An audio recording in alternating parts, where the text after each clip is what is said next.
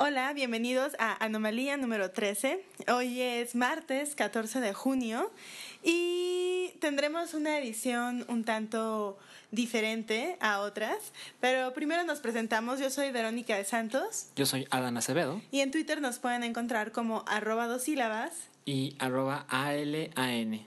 Recuerden que pueden descargar este podcast en soundcloud.com diagonal Network y también lo pueden encontrar en iTunes eh, buscando Pikey Network. Están todos los podcasts de la familia de El Hype. Y no olviden visitar elhype.com, donde estamos cada semana junto con el resto de la parrilla. Junto con el Hype, junto con Huevo Pochado. Super Amigos. Ah. Redneck. Redneck, bueno, Redneck. De vez en cuando. Redneck está en Mixler. Redneck está en Porque como tiene música no lo podemos poner porque nos tiran del internet. Por supuesto. Pero sí, ahí, ahí pueden encontrar los podcasts y si se suscriben en iTunes, pues ya, pues, se descargan todos los que quieran o no.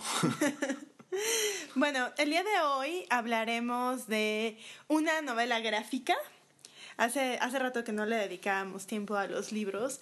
Y mm, es una novela gráfica muy reciente de Daniel Close, mejor conocido por Ghost World. Quizás mejor conocido aún por la adaptación cinematográfica, donde sale Scarlett Johansson. Y Thora Birch. Y Thora Birch, que yo no he visto. Muy mal, muy mal, muy mal. Y hablaremos también de de... El E3. El, E3. Y es que, miren, les voy a ser muy honesto. Ya grabamos como la mitad de este podcast porque el invitado especial pues no está en este momento, martes 14 de junio en México. Entonces le invitamos la semana pasada para platicar con él y como hoy fue la conferencia de Nintendo en el E3. Bueno, no es conferencia, la cosa rara que que hizo. Ajá. Y como ayer fueron las conferencias el E3, entonces hoy martes ya podemos tener la información necesaria para poder platicar acerca de eso. Y, y por eso esto, esto está grabado al revés. La segunda mitad ya la grabamos y ahorita a las 22 horas con 26 minutos estamos grabando en la primera mitad. Pero, créanme, mm, va a valer la pena. Sí, en esta ocasión no seguiremos la estructura acostumbrada. Eh, comenzaremos por, por hablar de digamos, de lo que hemos leído últimamente. Ajá. Y daremos un par de noticias referentes al Electron... ¿Cómo? Electronic Entertainment Expo. L3. Ajá. y después pasaremos a un largo, largo, largo notición Pokémon. Sí, es, es el es el punto más alto de nutrición Pokémon hasta ahora. Y digo hasta ahora porque en unos meses puede que las cosas cambien.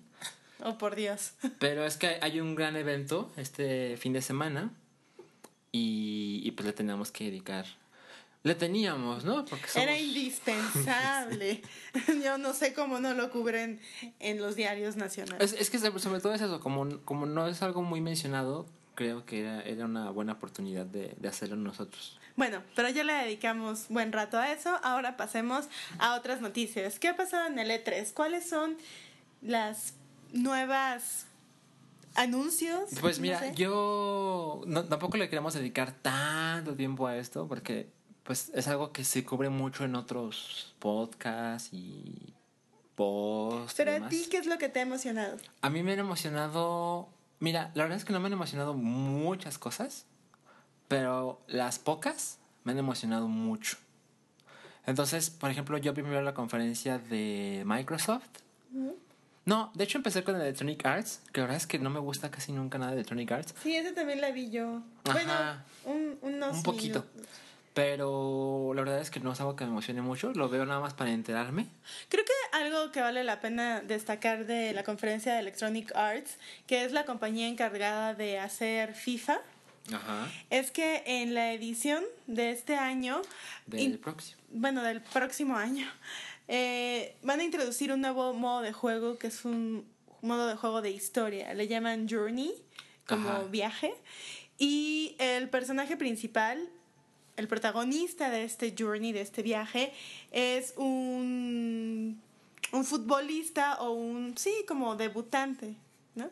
Y es, es negro. Sí, sí, sí, y creo que sí es importante que eso suceda porque, pues la verdad es que el fútbol le llega a gente de toda raza y edad y, y creo que, pues, es un, es un género que permite utilizar un protagonista negro que pues no escandalice a muchos, porque pues sí pasaría en otros géneros seguramente. Pero, pero no, aquí todo está muy normal. Mucha gente se ha quejado de lo absurdo que es, es un modo de historia en un FIFA. Que la verdad, o sea, lo, lo entiendo. pero, pero creo que es una, es una gran idea hacerlo porque pues es un juego que difícilmente se notan innovaciones año con año. Sí, pues. Y, y esto, bueno, más que para salir del trámite de no, miren, ya pusimos esto y cómpate el nuevo. Ajá. Creo, que, Ah, creo ah, que es algo que puede, puede. Es un modo de historia que de verdad puede mover los sentimientos de las personas. Sí. Tan fácil porque es una idea de un futbolista en crecimiento y en ascenso y la caída y todo. Seguro va a haber lesiones. Los y- obstáculos y el pleito con el técnico y las envidias. y tu salario y entonces es un modo de historia que sí puede conmover a mucha gente Sí, es el sueño de muchos. entonces yo yo sí lo quiero jugar eh Sí, a mí me, me llamó mucho la atención eso y me llamó la atención un jueguito indie como que absorbieron en Electronic Arts que es como, no se llama FE, lo pronuncian como FI. ah sí sí. Y es este sobre un eres como un cachorro de algo parecido a un zorro que despierta de repente en un bosque. Y todas las cosas de la naturaleza tienen una melodía, una canción. Y conforme aprendes las canciones de las cosas puedes como conectarte con ellas. Se ve bien bonito, se ve bien indie y Verónica Es mi onda, es, es, es indie hasta en los videojuegos sí. y luego salió eso fue el domingo y luego la conferencia de Bethesda la verdad perdón pero a mí no me entusiasmó nada bastante y luego la de lunes la primera de lunes fue la de Microsoft que pues sí me gustó o sea sí creo que fue buena pero no estoy aún convencido de gastarme mis seis mil pesos en comprarme un, un Xbox One. y mira que yo adoro Gears of War ¿Qué es lo que te falta, Alan? ¿Qué es lo que te falta para desembolsar? Ah, ¿sabes? Creo que no, creo que no es culpa de ellos, es culpa mía. O sea, como que no estoy como para gastarme esa cantidad de dinero en una consola que me interesa. Uh, es que, es que, ¿Cuántos juegos? o sea, yo- quiero jugar Gears of War 4. ¿Y ya? Em, a lo Creo que mejor. sí. Sí, Eso, porque, ese gruñido lo responde. Porque si en este momento no recuerdo otros, seguramente, o sea, por ejemplo, me gustaría jugar Quantum Break y cosas así, pero no lo veo y digo, no, pues sí, esto vale 6 mil pesos, va, toma mi dinero. A diferencia cuando me compré mi 360, que vi Gears of War y dije, no, pues sí, pues toma, ¿no? Toma mi dinero. No y- hay de otra. no, y la verdad es que, no sé, no estoy hablando mal de la consola, solo lo veo y digo, a mí no me parece que justifique mis, no, mis 7 mil pesos, porque es la consola y el juego y, y Xbox Live, ¿no? Bla, bla, bla. Ajá, entonces, ese es el verdadero problema. Pero hubo buenas cosas en la conferencia de, en Xbox. la conferencia de Xbox. Como, o sea, por ejemplo, anunciaban el- el- la nueva consola que es más pequeña, que eso se me hizo coqueto, sí está coqueto. ¿Está bonito? Está 40% más pequeño. Está bonito, está, está simpático. Y va a costar 300 dólares. Y pues también anunciaron, anunciaron cosas que sé que son buenas, pero a mí no me llama mucha atención. Como un nuevo Forza, como un nuevo personaje de Killer Instinct, Me. como una, un, un nuevo juego de The Witcher, que es de cartas, ¿no? Sé que a mucha gente le puede llamar mucho la atención, a mí no. Final Fantasy XV se ve brutal, Como siempre, como siempre. sí, siempre se ven muy bonitos. Y va a haber un Red, Red Racing 4, que a mí me gustó mucho el 1. Es una cosa... Me gusta que haya juegos tontos. O sea, estamos desde la, creo que desde la generación pasada y obviamente esta, cuando, cuando los juegos empezaron a costar tanto para desarrollarse, como que la gente dijo, no, vamos a hacer cosas súper en serio y vamos a hacer cosas de... Épicas, artísticas. Y que la gente se le rompe el corazón cuando se muere este güey y le vamos a matar al perro y todo se va a ver súper cabrón y la física y... No, la verdad es que cuando los juegos dicen, no, son videojuegos, podemos hacer cosas tontas, como Dead Rising digo, ay, mira, sí está, sí está. Qué divertido. Ajá, esto es realmente divertido, ¿no? Donde se ve un güey que se sube una podadora y empieza a atropellar zombies y así 40 mil litros de sangre por minuto. Tú eres feliz. Ajá, y digo, ay, me dan ganas. Como, como que llegas de tu trabajo a tu casa. Ajá. Y, no, y no quieres jugar The Last of Us. Ajá. Entonces es un sandwichito y te pones a atropellar zombies en tu podadora. No mames, está maravilloso. Halo. Y Halo Wars 2, la verdad yo creo que es muy difícil. Yo no conozco a alguien que sea fan de Halo Wars 1 y no veo cómo las cosas puedan cambiar para el 2, pero el video se ve increíble. El video se veía brutal. Y bueno, siento que de verdad fue una buena conferencia de Xbox, pero pues luego vino la de Ubisoft. Que las de Ubisoft pues son son, son muy ridículas. ¿Porque son franceses? Em, no, ni siquiera creo que tenga que ver con eso, pero incluso me da, me da gusto que yo vi la conferencia, medio la vi porque estaba trabajando. Entonces ya sabes, audífonos puestos, ilustrador abierto y atrás Google Chrome con el sonido de la conferencia y de repente así me cambiaba de una aplicación a otra y, ay, el video de tal. Mm, y luego ya me regresaba a trabajar, ¿no? Y no, traba, no, no vi la conversación durante 20 minutos. Y luego escuchaba de, ay, tal juego. Y ya me regresaba. Y yo, ah. Pero, pero ellos están, están conscientes de que sus conferencias son increíblemente ridículas. Porque de hecho empezaron con el nuevo Just Dance, que anunciaron que va a estar para NX. ¿Todavía existe? Sí, claro. vende una cantidad asquerosa de copias. Wow. Y, y pues había gente disfrazada, había una jirafa humana, ¿no? Entonces la, la, la, la, anfitriona de la conferencia dijo, bueno, ustedes saben que si, si, hay una jirafa humana bailando es porque estás en la conferencia de Ubisoft. y pues la gente aplaudió porque pues está bien romper esa cuarta pared de, ok, ellos saben que eso es muy estúpido y estamos cool con eso. Okay. De Ubisoft no me interesó nada. Nada, nada, nada. nada. Just Dance. No. ¿No bailas? No, no. Tú no sabes, Vero, pero yo, no, yo soy de los que no baila. Yo soy de los que va a la fiesta y se pone en un rincón con su cerveza. Pero es un videojuego. Esperando que nadie me hable. Y pues luego la gente me habla y me dice, ay, ¿cómo has estado? Y yo pues intento hacer como pláticas y como, bueno, te voy a contestar, pero luego te vas a tu lugar. Y no, hay veces que la gente pues no entiende y pues me esfuerzo. Y luego fue la conferencia de... Um, Ah, siento que se me está pasando una, pero no. El Treehouse, el Treehouse. No, no, no. Luego fue la de Sony. Y la de Sony estuvo bárbara, ¿eh? ¿Qué anunciaron? ¿Sí les vas a dar tus, tus miles de pesos para un PlayStation 4? La verdad creo que un Play, PlayStation 4 sí vale los 7 mil pesos que... ¿Qué cuesta? Que cuesta. O sea, sí lo veo y digo, no, pues sí. Mira, lo que vimos, seguramente hay cosas que... Eso es importante. La conferencia de Xbox mostró muchos juegos. No estoy seguro de que todos, pero un altísimo porcentaje de lo que mostró son exclusivos. Lo cual está maravilloso, ¿no? Eso está muy bien. Exclusivos entre comillas, porque ahora tienen esta onda de que son, sus juegos son también disponibles para Windows 10. O sea, PC. O sea, PC. Y hay mucha gente que dice, entonces, ¿para qué me compro un Xbox si no son exclusivos los juegos? Pero bueno, si tú eres de los que tiene una consola de alta de alto rendimiento, no, perdón, una, una computadora de alto rendimiento y luego tienes dinero para comprarte una consola, bueno, felicidades, pero eres una un, parte de un porcentaje muy pequeño de la gente. La gente por lo general dice una u otra. Entonces, yo no veo el problema de no, es que los juegos no son exclusivos de consola. Pues son exclusivos de Microsoft. Ajá, exacto. Entonces, o sea, si yo quiero jugar Gears of War 4, yo no voy a decir, no, esa consola está chafa porque todavía no puedes jugar en PC. Porque pues yo no tengo PC, yo me voy a comprar un Xbox One si quiero jugar Gears of War 4, ¿no?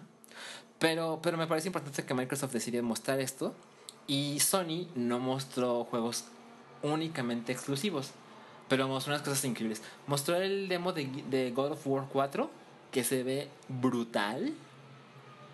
Se ve. ¿Quién sabe cómo se juegue? se ve, el, ajá, porque los demos son engañosos, porque los demos claramente están coreografiados y, y estoy seguro de que ponen ahí un tipo así con el control, como que está jugando, pero no es cierto, o sea, todo está, todo está fingido. Es un video. Es un video. Y ahora Kratos es, es parte de la mitología nórdica. Entonces ahora, ahora va a matar a Thor y, y esos dioses.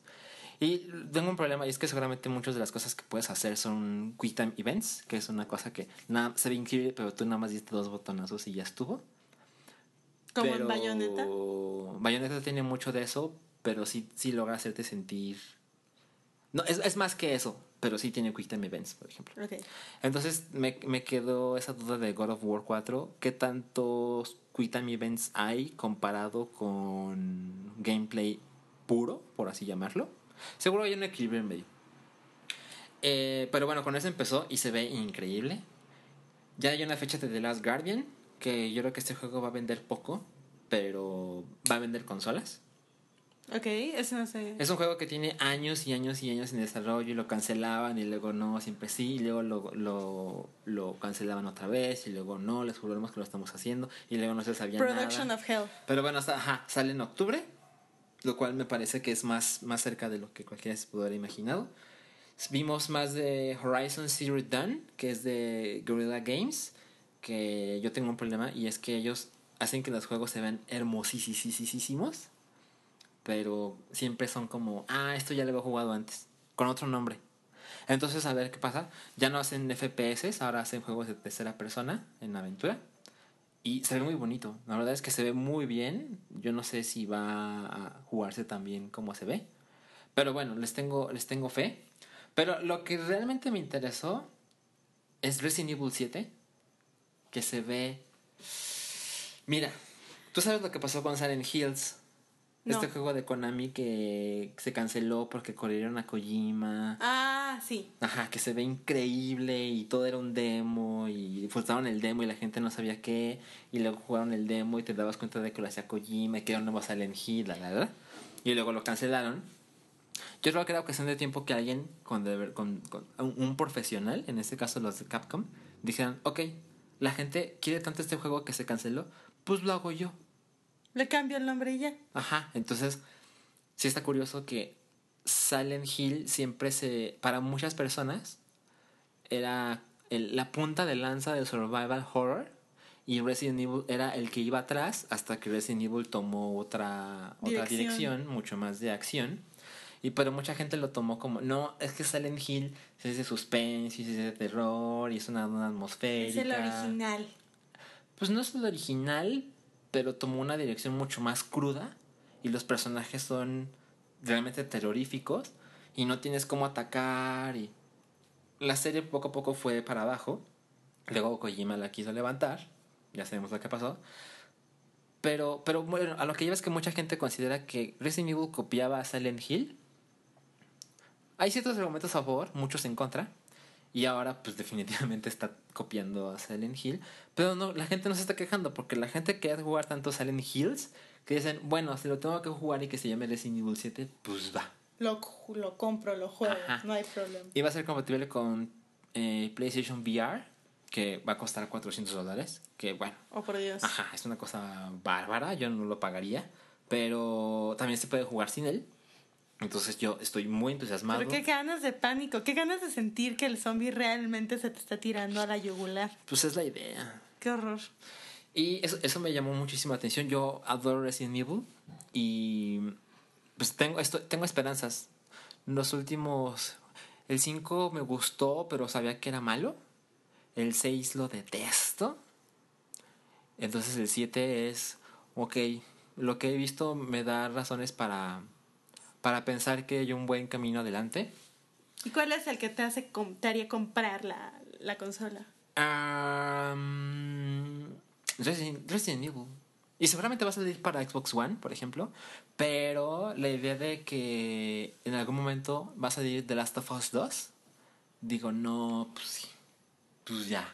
Lo PlayStation. quiero. Ajá, yo tengo un PlayStation 3 y tengo The Last of Us y sí, es una cosa. Sí, sí, sí, sí. Todo el mundo debería jugar algo por lo menos una vez en su vida. Y... Y pasemos a lo que de veras te importa. No, espera, y eh, para terminar con, con PlayStation, se mostró un video de el nuevo juego de Kojima, que va a ser de PlayStation 4 y PC.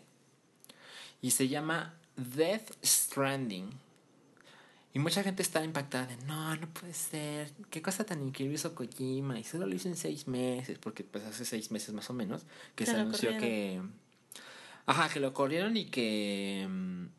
que iba a trabajar con Sony, lo cual era una cosa muy obvia, porque él adora a Sony, está bien.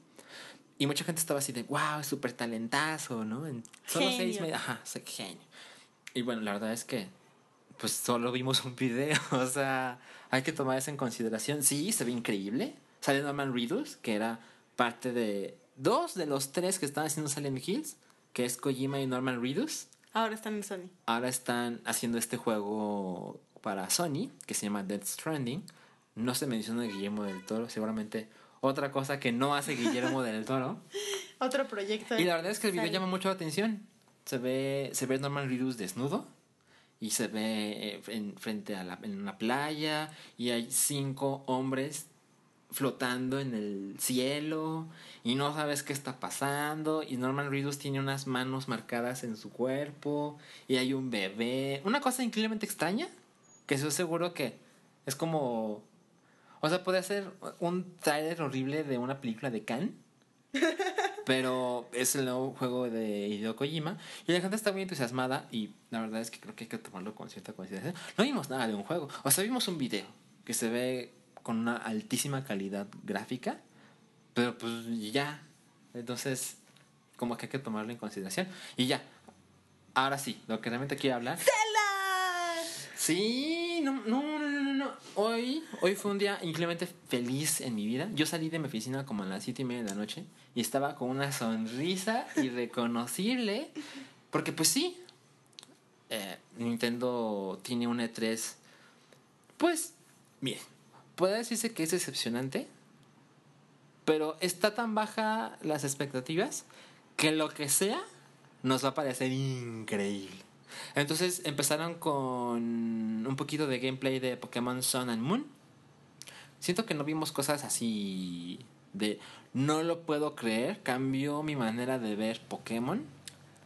Pero pero no me importa. Yo de hecho yo no tengo ganas de enterarme de muchas más cosas hasta tener el juego. Hay gente que dice, "No, es que ya quiero ver cómo son las máximas evoluciones de tu, y quiero y quiero ver tu". no, la verdad es que yo ya lo quiero. Yo me gustaría ver otros monstruitos. Ya te convencieron. Estoy convencido desde, desde, desde siempre. Entonces, la verdad es que no me quiero enterar mucho antes. Además, era en noviembre y estamos en junio. Entonces, no, no estoy como muy ansioso por nueva información. Pero mostraron un nuevo modo de batallas que es de cuatro, persona cuatro jugadores. Cada uno tiene tres monstruos y una cosa muy rara, honestamente. Pero me gusta que ahora puedes ver.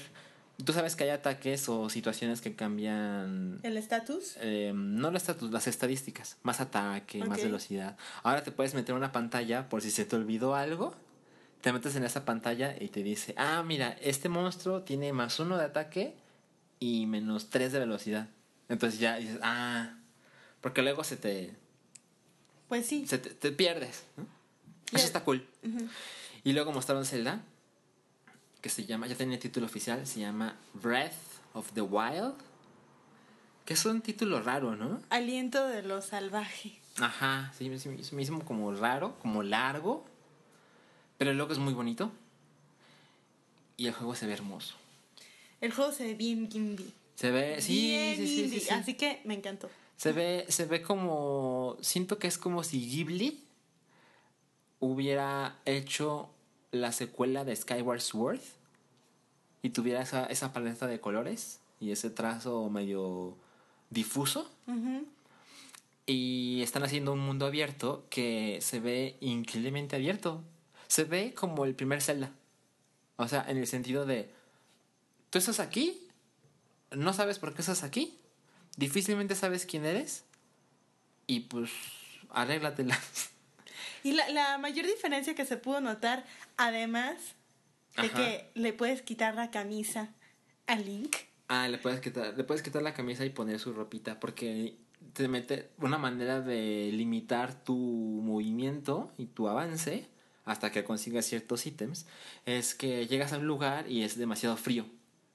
Entonces se ve que Link, su vida empieza a bajar porque está temblando literalmente de frío. Entonces les puede, le tienes que dar cierta ropita o se come ciertas cosas y aparece un contador que te dice, eh, tiene resistencia al frío durante los próximos 5 minutos. Y luego 4.59, 4.58, 4.57. Entonces es una manera, es como como, como el Metroid, que entrabas a un lugar y hacía tanto calor que tu cuerpo empezaba a resentir la temperatura y tu vida bajaba. Ah, pues esa es la cosa. Y, y dices, ah, pues me salgo y consigo el traje para estar cool. Entonces aquí es... Mismo principio. Mismo principio, exactamente. Pero la vida, la vida ya no se ve como, como antes. Y esa es la, la, la gran diferencia, ¿no? Como que la vida no se ve como antes. Pues sí, los corazoncitos ya no existen. No, no, no, sí existen, claro que existen. Pero según lo que yo vi, porque hay decenas de horas disponibles hoy del nuevo Zelda, no las recuperas como antes, donde cortabas pastito Ah, bueno. y te salía un corazoncito y ya te curabas. Seguramente pasará, pero no va a ser la norma. Ahora lo que tienes que hacer es cocinar eh, ciertos ítems que vas ahí recolectando. Creo que es una buena idea, porque siempre mucha gente se, se tiene quejando años y años de que agarra, ab- abrías un cofre y te salían rupias. Y así como, pues ya traigo el máximo de rupias, o sea, no necesitaba otras cinco, ¿no? Entonces ahora te están dando constantemente cosas que entre eso pues los puedes ir usando, los puedes ir cocinando, o sea, como que el inventario va a tener una mayor razón de existir. Así que vas a estar cocinando tu comida para recuperar energía. O también vi que puedes comer algo, unos picantes, para soportar el frío de una zona, lo cual me pareció increíblemente chistoso. Y algo que me gustó muchísimo es que te dicen, mira, ese es el mapa, que se ve enorme. Vi un tweet de Nintendo que dice, lo que vamos a mostrar en el E3 es el 1% del juego, del mapa. Ay, Dios. Y dije, oh, pues esto es enorme. La verdad no sé si estaban mamoneándole, es probable. Pero me gusta la idea de que, ¿ves esa montaña? Puedes subirte. No solo puedes ir, puedes llegar a la cima. Ajá, o sea, no nada más llegas y dices, ves para arriba y dices, no, pues sí está alto. No, o sea, todo es escalable. Si ves algo, puedes poner tus pies sobre esa cosa. Y sí, sí, se ve una libertad como, pues, yo no recuerdo algo que te ofrezca tal libertad. En un juego de Nintendo, por lo menos. O sea, porque sí hay juegos muy grandes de otras compañías. Pero la idea de verlo en un, en un juego de Zelda sí te causa otra sensación. Y bueno, ya vimos a Link en caballos, con el arco, con su espada. Ahora Link Con, un, es diestro. con una especie de...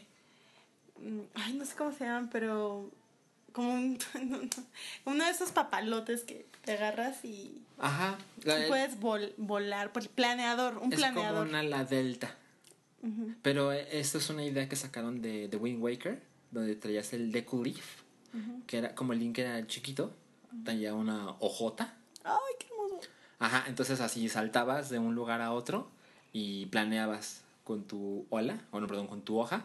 Y ahora el, el link de esta, esta entrega también tiene algo similar. Y pues activa así, te acercas a un precipicio, sigues adelante y él automáticamente saca su planeador. Pero ahora hay un botón de salto, lo cual no existía. ¿No o sea, existía? cuando la primera vez que hubo un juego de Zelda en 3D, que fue Ocarina of Time, cuando llegabas a un límite, Saltaba automáticamente. automáticamente. Lo cual era una maravilla porque pues no es Mario, no tienes que saltar. O sea, si saltabas mal, por ejemplo, te se interrumpe tu avance y te ves torpe. Y aquí no, aquí era automático y contribuía, es una cosa de la que no mucha gente se da cuenta, pero contribuye para que tus acciones se vean más heroicas porque pues no te detienes, ¿no? No te vas a detener porque diste mal un salto, o sea, eres el héroe del tiempo, tienes peores cosas que hacer. Eh, y ahora sí tiene un, un, con- un botón para saltar. Y se ve muy bonito, se ve que es gigante. Los nuevos No enemigos hemos se ven visto a Zelda. ¿no? ¿O sí?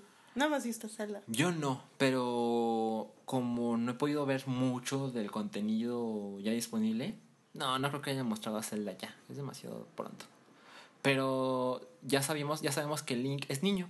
O sea, existió el rumor de que podía ser niña. Y leí una entrevista con Eiji Aonuma, que es el productor. Y él dice que sí, sí pensaron que fuera niña, lo, lo, Consideraron. ajá, lo consideraron. Pero algo que me gustó es que dijeron, pero es que en lugar, si fuera si, si hubiera sido niña, pues mejor hubiéramos que Zelda fuera la protagonista. Claro. Y lo pensaron y dijeron, no, no, que sea Link. Están cambiando muchas cosas de la, de la fórmula de Ocarina of Time para acá. Y creo que sí, sí tiene que ver con eso, con el tiempo de desarrollo. Ahora, yo creo, ya para terminar esto, porque el tiempo, pero yo creo que el juego está en un altísimo nivel de, de desarrollo. O sea, que están muy cerca de terminarlo. Pero por obvias razones, porque el Wii U ha sido un fracaso de ventas, lo están guardando para el NX, que va a salir en marzo de 2017. Entonces, como es una gran manera de, pues ya lo vimos con el Wii, vamos a lanzar una nueva consola con un nuevo Zelda. Es un gran gancho. Entonces, lo están guardando y va a salir simultáneamente el juego para ambas consolas. Y creo que pues para los que tenemos un Wii U es como, "Ay, pero pues si está tan cerca seguramente lo podré jugar esta Navidad, ¿no? Ajá. Y ¿para no se va a poder. Y algo que no me gusta es que hoy anunciaron que el juego lo vas a poder jugar con el Pro Controller, que es este control de botones, muy parecido Más al de uno- clásico. Xbox 360, que no tiene pantalla como el, con, el gamepad del Wii U. Y cuando las primeras veces que me mostrado el juego, así poquito, sabías que tenía un mapa en el gamepad. Y seguramente aún lo va a tener. Pero mm, yo tengo la sospecha de que le están quitando ciertas cosas para hacerlo compatible con el NX. Eso me quiere decir que el NX no, el control no va a tener una pantalla como el Wii U. ¿Crees que van a renunciar a esa innovación? Sí, porque repito, si ellos quieren permitir que juegues con el Pro Controller, entonces sin pantalla en tus manos. Y seguramente eso tiene que ver con que el NX, como no tiene esa opción, pues nadie pierde. Claro. Ahora, yo creo que yo lo voy a jugar en Wii U, porque la historia me enseñó que cuando salió Twilight Princess en GameCube y en Wii, es mejor la versión de GameCube. Por la sencilla razón de que el juego fue diseñado para esa consola y En ese control en mente. Entonces, no me sorprendería que Breath of the Wild sea un mejor juego en Wii U que en NX. Conociéndome, seguramente me voy a comprar las dos, porque estoy bien tonto y la, la, la, la. Pero estoy muy feliz. Se ve muy bonito. Se ve. No he visto a gente decepcionada. Seguramente no me ha asomado en internet porque la gente siempre se decepciona con algo. Pero estoy muy emocionado. Ojalá, ojalá saliera este año, no va a pasar. Pero. Pero ya lo Pero quieres. estoy muy feliz. Sí, sí, sí, estoy muy, Qué muy, muy maravilla. feliz. Sí se ve muy bonito. Y bueno, ahora pasemos a em, la reseña, digamos, de la semana, que como ya les había comentado, es Patience o Paciencia, aunque, aunque no, o sea, la palabra Patience aquí no está utilizada tal cual como, como el sustantivo, sino que es un nombre propio. Se refiere a, a un personaje de, de la novela gráfica. No es el protagonista, no es la protagonista, pero definitivamente es muy importante. Em, esta edición que, que yo compré es la primera edición edita, editado pues por Fantagraphics. Eh, está en inglés. No sé si. Seguramente habrá una traducción al español en algún momento, pero no sé cuándo. En todo caso, eh, quienes puedan leer, aunque sea un poquito de inglés, la verdad es que, como es una novela gráfica, gran parte del sentido está también en las ilustraciones. Eh, pues si pueden, consígalo. Vale muchísimo la pena.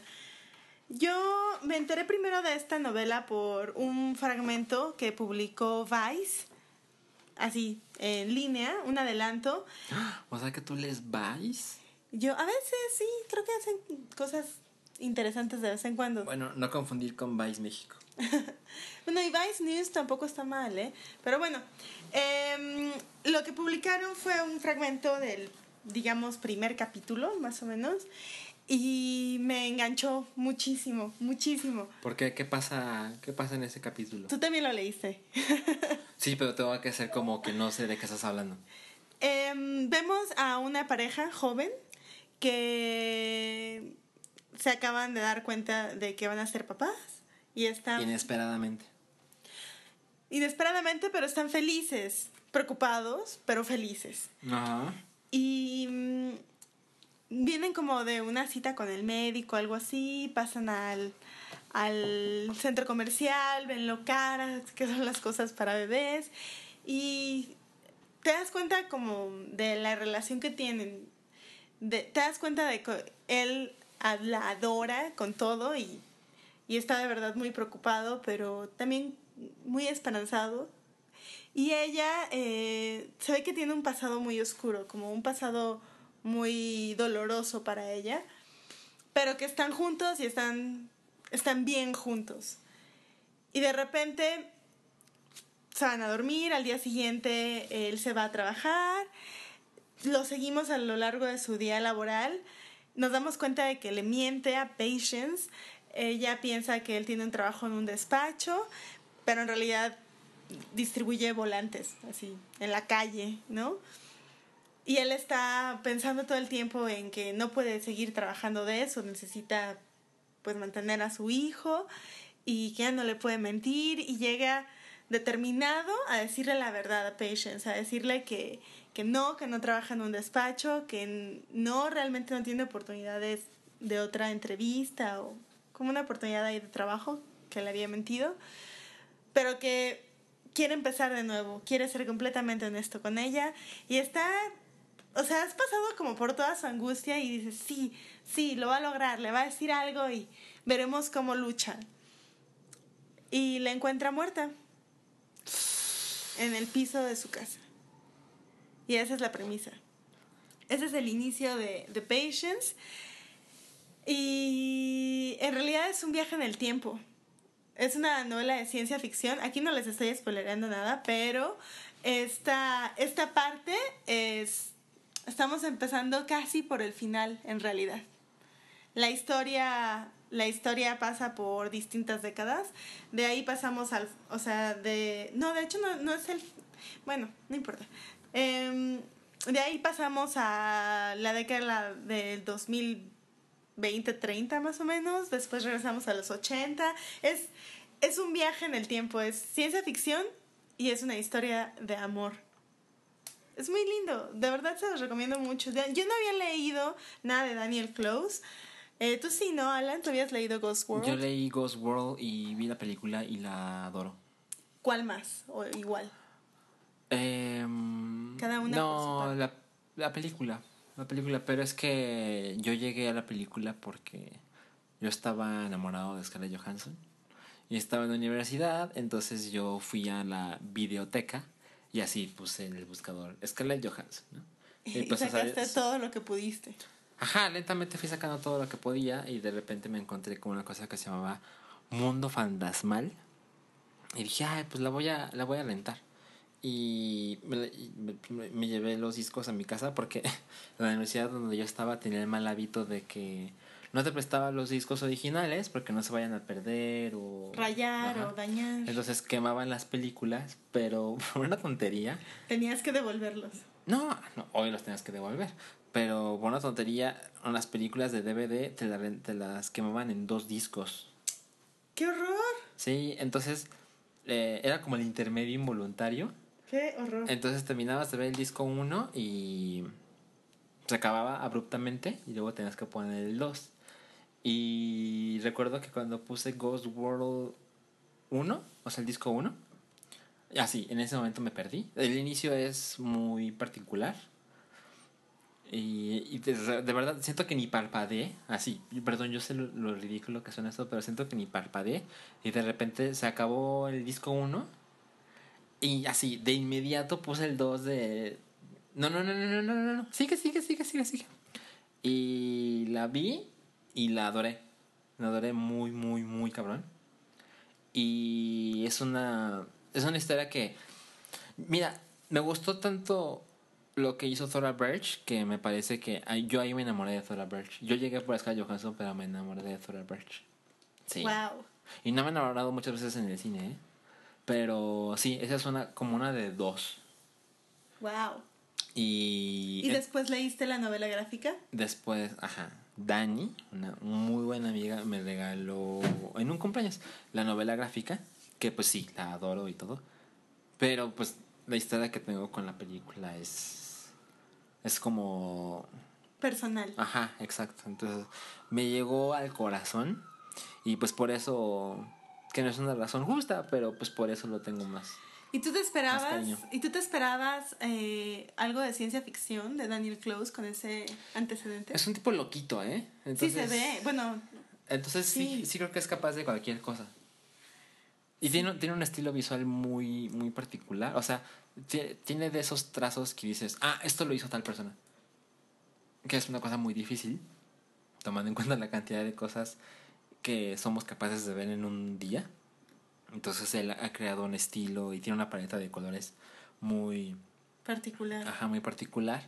¿Y tú dónde conseguiste Patience? Bueno, lo compré por Amazon. Amazon México. Está en Amazon México, pero yo lo compré en... está más barato, ¿no? Lo compré en Amazon Estados Unidos porque está un poquito más barato. Ajá. O sea, eh, con todo y el envío, o sea, compré un par de cositas más para que me saliera el envío internacional gratis. Y, mm, y sí, me salió un poquitito más barato, pero en realidad, o sea, si no tienen cuenta de Amazon Estados Unidos, creo que son como 50 pesos de diferencia. Me costó como 400 más o menos, pero es una joya, o sea, es pasta dura. La impresión de la portada, por ejemplo, tiene tinta directa plateada y pues es hermoso. Sí, ahí no hay problema. sí, no, es hermoso, la verdad es que sí lo vale. Y en Estados Unidos cuesta 30 dólares, así que... Son como... Ay, te costó mucho menos que 600 pesos. Sí, ahorita, o sea, bueno, lo de los 30 dólares lo estoy viendo porque está marcado en, como, el libro. como precio sugerido en el libro, precisamente. Pero, pero sí, a mí me salió más barato. Y mm, la portada es hermosa, es un retrato de Patience con... Ahora, ahora entiendo, ¿no? Como... Tiene como unos rayos saliendo de su cabeza, de atrás de su cabeza. O sea, líneas de colores, digamos. Y ahora que le presto atención, tiene ciertas texturas que remiten a esos viajes en el tiempo que, que se ven durante, durante la novela. Y es una historia de una, o sea, Patience es una, es una mujer muy maltratada, o sea, de verdad, eh, no sé, cuando, cuando, ahora que te lo voy a prestar y puedas leerlo completo, eh, no sé qué piensas tú, pero eh, ella pasa por un montón de violencia, em, muy, o sea, muy, muy común, creo yo, en, en, general en las mujeres, ¿no? Y creo que Daniel Close lo, realmente lo... Lo entiende. Lo entiende, sí, realmente lo entiende y realmente lo supo como poner ahí. Em, y bueno, eh, sí, también hay, hay, varios personajes que son unos machos así horrendos que, que son, son los malos, así tal cual, son los malos de la, del libro, de la novela. Y también está como este o sea, este como instinto como del protagonista de cuidar a Patience y cuidar al bebé y todo eso. Entonces, como que sí te pone a pensar mucho en, en, en esos límites. Oye, pues, pues está fácil de conseguir, parece que te gustó mucho. No, está hermosísimo. Yo no sé si lo vayan a hacer película. Creo que sí se puede. Y, y creo también que quedaría visualmente mejor porque las partes futuristas y las partes relacionadas con el viaje en el tiempo eh, tienen un estilo visual aquí que está muy muy extraño, muy, muy de verdad muy extraño, muy colorido, como muy old school. Y si lo, si lo, si lo adaptaran a cine, probablemente lo harían muchísimo más, pues como estamos acostumbrados, ¿no? A ver la ciencia ficción en el cine. Porque esto sí rompe un poco esa idea. Mucho, de hecho. Pero es que no sé más cómo, cómo, cómo explicarles sin spoilerárselos. Tienen un montón de, de vueltas de tuerca que vale la pena que lleguen a ellas sin que se las haya contado yo. Y además ya, ya no quiero que me digan spoiler girl. bueno, porque creo que no se puede decir más de, de Patience sin, sin contar spoilers. Cuando lo lean, mándenle tweets a Vero, arroba dos sílabas, para decir, ay, a mí me encantó cuando ay, a mí no me gustó. ¿Tú qué piensas de dónde? Y así, ¿no? Y creo que ya llevamos 45 minutos. Oh, no por lo Dios. puedo creer. Íbamos No. a durar 20. Pero es que es mi culpa. Es mi culpa porque ya me tardé demasiado en lo del E3. Ahorita vamos a hacer un corte y regresamos con la.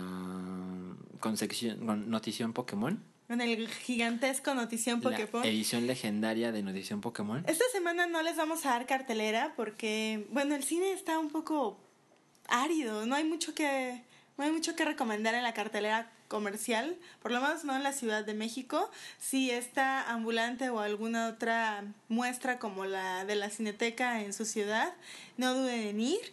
Y no duden tampoco en descargar Cinemas, la aplicación que sponsorea este podcast. Ya está disponible para comprar boletos de la Cineteca Nacional si ustedes están en, en la Ciudad de México. Y bueno, en esa pueden, pueden checar toda la oferta cinematográfica de la ciudad en donde estén. Ajá, y lo pueden encontrar en cmas.co diagonal anomalía. C más cmas.co diagonal anomalía. Ahí pueden descargar la aplicación y pues regresamos del corte. Bienvenidos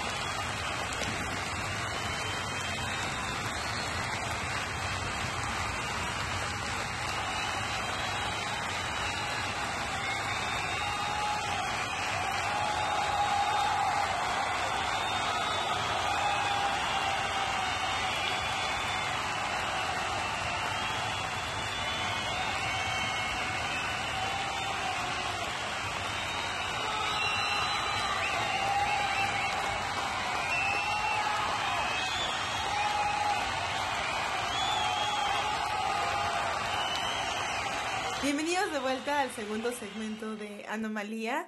Y estamos con todo para entrar al Notición Pokémon de la semana con un invitado especial, como ya les habíamos anunciado.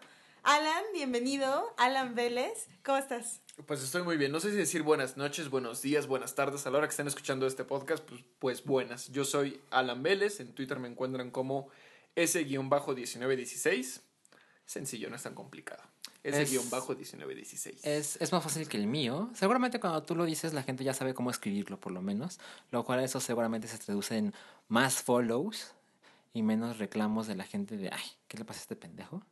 Yo, yo, yo conozco a Alan eh, de un podcast de Batrash Batrushka. De unos buenos amigos. Sí, que ellos, ellos me, me lo presentaron y pues aparte de, de que casi tenemos el mismo nombre, porque esa es una diferencia importante. Importante por lo menos para mí. Yo soy Alan con una L y Alan Vélez, su nombre lleva dos L's. Exacto. Ayan. Ayan, Se, ajá, escri- se escribe Ayan, pero se pronuncia Alan. ¿Te pasa seguido? Pues me, me, me pasaba sobre todo, yo creo que en la, en la primaria, en la secundaria, así que bromeaban mucho con el Ayan, pero ya después así de Alan. ¿Y por qué es con doble L? Pues por la misma razón que hay López con Z y López. Seguramente debe haber un López con S, ¿no? Así. Seguro. A mí me, me, decían mucho que, o sea, es que cuando la gente escribía mi nombre lo escribían con doble L. Entonces creo que tú y yo siempre estamos en, con una L, con dos L's. Es, es difícil, ¿eh? Es difícil. Como ya se habrán dado cuenta, este segmento le pertenece a los Alans. Ajá. Así que los dejo, los dejo. Adelante. ¿Cuál es la noticia, el notición Pokémon de la semana? Pues mira, el notición Pokémon de esa semana, o sea, es tan, tan, tan grande. Siento que el, el mundo casi se va a detener durante un instante. Ajá. eh, con su epicentro en Tlatelolco. Habrá el Nacional de Pokémon, que es el- la última prueba nacional rumbo al Mundial 2016, que se hará en la ciudad de San Francisco en el mes de agosto. A Si, ver. no, si no me equivoco, del 19 al 21. 19 al Viernes, 21. sábado y domingo. A ver, explíquenme, chicos. Este es el evento culminante de la temporada Pokémon. ¿Cuándo inicia la temporada Pokémon? ¿De qué eventos consiste?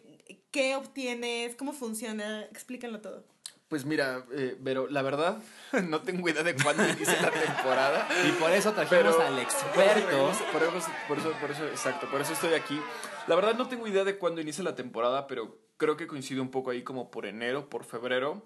Y lo que se hace, eh, pues es que hay eh, juego competitivo de Pokémon y la temporada acaba en agosto, que es cuando acaba, cuando se celebra el, el, mundial. Y pues eh, en todos los países donde hay como representación de, de Pokémon Play, que es como quien organiza el juego competitivo de Pokémon, pues hacen distintos torneos. Ahí están los torneos regionales. El nacional es como el torneo que cierra la temporada en, en, cada país. Por ejemplo, ahorita para cuando estén escuchando este podcast, ya se celebró el nacional de, en Reino Unido, en Alemania. Creo que el de Estados Unidos, si no lo celebraron ya, está por ocurrir. Y pues la próxima semana es el Nacional en México. Y el, pues esta temporada funciona. Eh, todos los jugadores que participan en estos torneos oficiales reciben eh, puntos, los Championship Points. Y estos puntos te otorgan un. Bueno, si juntas el puntaje necesario, eh, puedes participar en el Mundial, que en esta ocasión será en agosto y será en San Francisco. Así es, y cada, cada zona geográfica tiene un mínimo de puntos requeridos para poder clasificar al Mundial. Nosotros tenemos la suerte, como latinoamericanos, de que solo, y estoy haciendo comillas con los dedos, solo te piden 150 puntos. Como los Pokémon, los, Ajá, los originales, exactamente, 150. Exactamente. Pero hay, en Japón tiene otro puntaje. ¿Son que, qué? ¿450? Que es, estoy casi seguro que son 450 puntos. En Estados Unidos creo que son 400 o 350. Y en Europa tienen otro, otro puntaje mínimo. ¿Y en Sudáfrica? En Sudáfrica son 600 puntos. ¿Qué bola? Sí, Sudáfrica es, el, es, es, conocido internacionalmente por ser una potencia Pokémon, entonces sí, claro. ahí el puntaje está altísimo, porque evidentemente en Sudáfrica, ¿no? De, después de producir Nelson Mandelas, Ajá. producen campeones Pokémon. ¿no? Pero, por ejemplo, un torneo, ¿cuántos, ¿cuántos puntos te puede dar? Depende. Existen los Premier Challenges, que te llegan a dar, si no mal recuerdo, hasta 60 puntos uh -huh. si quedas en primer lugar. El segundo lugar, no sé, debe conseguir 48 por ahí. Uh -huh. Y se va bajando, uh, pero la cantidad mínima a ganar varía. ¿Por qué varía? Porque existe una cosa que se llama el kicker. El kicker es que si se junta cierta cantidad de gente, cierto número de posiciones va a conseguir ciertos puntos. Entre más gente asista al evento, pues se, se reparten más puntos. Pero si luego llegas a un primer challenge donde hay nueve tarados, pues seguramente la gente se va a ir muy triste porque el que gana se lleva sus 60 puntos y muy pocos se llevan las, las obras. Pero algo importante del nacional. Ah, y el regional también es un elemento importante porque es cada cierto más tiempo, uh -huh. pero ese da hasta 90 puntos. Que ahí fue donde yo hice el milagro. Y ese hice el milagro porque nuestro invitado está clasificado. Exacto. Orgullo nacional. Representante digno de nuestro sí, país. Sí, que tiene. ¿Cuántos puntos tienes? Creo que lo suficiente, ¿eh? La, lo la suficiente. Verdad, eh, o sea, soy, soy, soy, soy, el, soy el, el, entrenador Pokémon, este, el peor entrenador Pokémon, porque ni sé cuándo inicia la temporada, ni sé cuántos puntos tengo. O sea, solo sé que tengo los necesarios para ir. ¿Pero dónde es el campeonato mundial de este año? Este, el de este año es en San Francisco, este, carísimo. Yo no sé en qué momento se me ocurrió a mí irme toda la semana. Eh, y ahorita estoy metido en un problemón porque el hospedaje está carísimo y los dólares están carísimos. Pero yo mi clasificación la logré en un regional. El, el, regional es como un torneo que, si, mal, si no me equivoco, se celebra como a mitad de temporada. Eh, los regionales igual lo celebran en todos los países donde hay como representación de, de, Pokémon Play. Y en un regional yo sumé noventa y tantos puntos. Y los puntos restantes, para alcanzar los 150, los sumé, creo que en otro regional también. Hay tres regionales. Uh -huh chingos de primer challenges uh -huh. y un nacional. Y un nacional. Sí, o sea, yo ya llego al nacional ya, ya clasificado, ¿no? Ya llego al, llego al, ya, llego al hexagonal ya clasificado, ¿no? Así, totalmente. Es como cuando México tiene que jugar contra Jamaica y dices, ah, yo ya sé que voy a estar en el mundial, nada más no quiero que me rompan dos piernas y con eso me basta. Yo, aquí vienen lágrimas, tengo cero puntos Aquí tengo que insertar música tristísima, unos violines. El violín más pequeño del mundo. Sí, sí, sí, tengo cero puntos, lo cual sí, pues, sí, sí es una tragedia personal. Pero la, una de las, de las zonas atractivos del Nacional que tú me puedas corregir, según entiendo, es el primero que se hace en México. Tamp- tampoco estoy seguro. Ok, nuestro experto nos está quedando un poquito mal. Él no le importa, él está Yo clasificado, estoy clasificado, sí, háganle exacto. como quieran. Haiga sido como haya sido. Calderón Dixie. El, el Nacional de todos, de todos los países da 600 puntos al, campeón. lugar. Y entonces el segundo lugar se debe llevar 580 por ahí. ¿Eso qué quiere decir? Que si se junta en el Nacional, que es el 19 de junio en Tlatelolco, El domingo. domingo 19 de junio, se- se- si se junta cierta cantidad de gente, 64 personas, ahora recuerdo, los primeros 32, aunque tengan cero puntos, se clasifican al Mundial. Ahora, ¿qué significa clasificar al mundial? ¿Qué obtienes? Pues eh, es, eso, sí, eso sí lo sé porque eso me, me, me, me afecta. me exactamente, me compete directamente. Eh, tengo yo entendido que los, eh, los primeros cuatro lugares de Latinoamérica, los que tienen mayor puntaje, reciben una invitación pagada para participar en el Mundial. Hasta donde tengo entendido hay aproximadamente entre 40 y 50 mexicanos clasificados. De esos 40 y 50 digo, ojalá vayan todos, pero yo imagino que irán unos 15, 20, porque la mayoría no tiene ni visa, ni pasaporte y creo que ni trabajo, ¿no? Por, por eso están Por clasificados. su edad. Por eso están clasificados. Porque aún no pueden legalmente trabajar. No, no, no, de, hecho visto- hay, hay, hay mucho barbudo, ¿eh? Sí. Sí, sí, ¿Cuál, sí. es- ¿Cuál dirías que es la edad promedio de los participantes en este tipo de torneos? Yo creo que está entre los, entre los 23 y los 27 años, 28 años, una cosa así. Porque, oigan, Pokémon tiene 20 años, ¿no? O sea, Sí, yo, sí, yo, sí. no, sé, si- no sé si te acuerdas del, del es, es un pequeño paréntesis, pero no sé si te acuerdas que Mirinda en el Claro. 98 hizo una dinámica que regalaba unos Game Boys naranjas, transparentes, que hoy los venden en la Friki Plaza como en mil varos. Yo, yo hice un post de eso en el hype y yo sufrí mucho. Yo mandé corcholatas. Yo nunca me, yo nunca me gané nada, pero recuerdo que había un desgraciado en la primaria que si nos está escuchando, no recuerdo el nombre del imbécil este, pero le decían el Gonzo. El Gonzo sí se ganó un maldito Game Boy Color de Mirinda y jugaba Pokémon Blue. Con, Enfrente de todos. Enfrente de todos. Yo y, jugaba... mira, y mira quién está Mira quién clasificado está ahora. clasificado, ¿eh? ¿Eh? ¿Eh? Seguramente ese güey ahora vive en una puta oficina de 10 a Seguramente. 5. Bueno, y no, le de 10 siguen diciendo 7. Gonzo. Ajá. Pero bueno, en, en esa primaria pues sí, sí era más cool que tú. Entonces, los primeros cuatro De Latinoamérica, reciben boleto de avión, hotel. hospedaje. Ajá. Y aparte se quedan en el Marriott, o sea, en el centro de San Francisco, o sea, O sea, nice. nice. Y si Sí, son sí. menores de edad, lo Con van, con, van con acompañante. O sea, no solo les pagan el boleto y el hospedaje a ellos, también a uno de sus papás. Esa- exactamente. Yo que seguramente yo creo que del ranking latinoamericano debo estar como en la posición 60, aunque tengo mis puntitos para clasificar, pues yo me tengo que pagar el viaje. Ya me pagué el avión, no me he pagado el hospedaje. Si nos está escuchando alguien en San Francisco que le quede un cuarto, ¿no? Gustosamente yo le pago los mismos 50 dólares que le pienso pagar a Airbnb por noche. Para que pues me hospeden por allá y les puedo llevar salsa valentina, ¿no? Todas esas cosas que venden en México y que no venden allá, yo les llevo una dotación. Pero bueno, e- es- eso es lo que, lo que significa. O sea, si tienes el puntaje necesario para clasificar, pues tienes tu invitación. Y si tienes el resto, ¿no? O sea, que yo digo que ya, te, ya clasificaste, ahora te falta lo más importante, ¿no? El avión y tu hospedaje. Y los cuatro primeros, ellos sí reciben la invitación directa. Ahora, cuéntenme, ¿qué esperen que suceda este 19 de junio? Ustedes, o sea, ¿qué pasa en un nacional en México? ¿Qué pueden esperar? ¿Cuánta gente? ¿Viene gente de otras partes del país, del planeta? ¿Qué, ¿qué pasa? como, como hay mucha gente que juega Pokémon en México, pero no hay eventos en su ciudad o cercanos.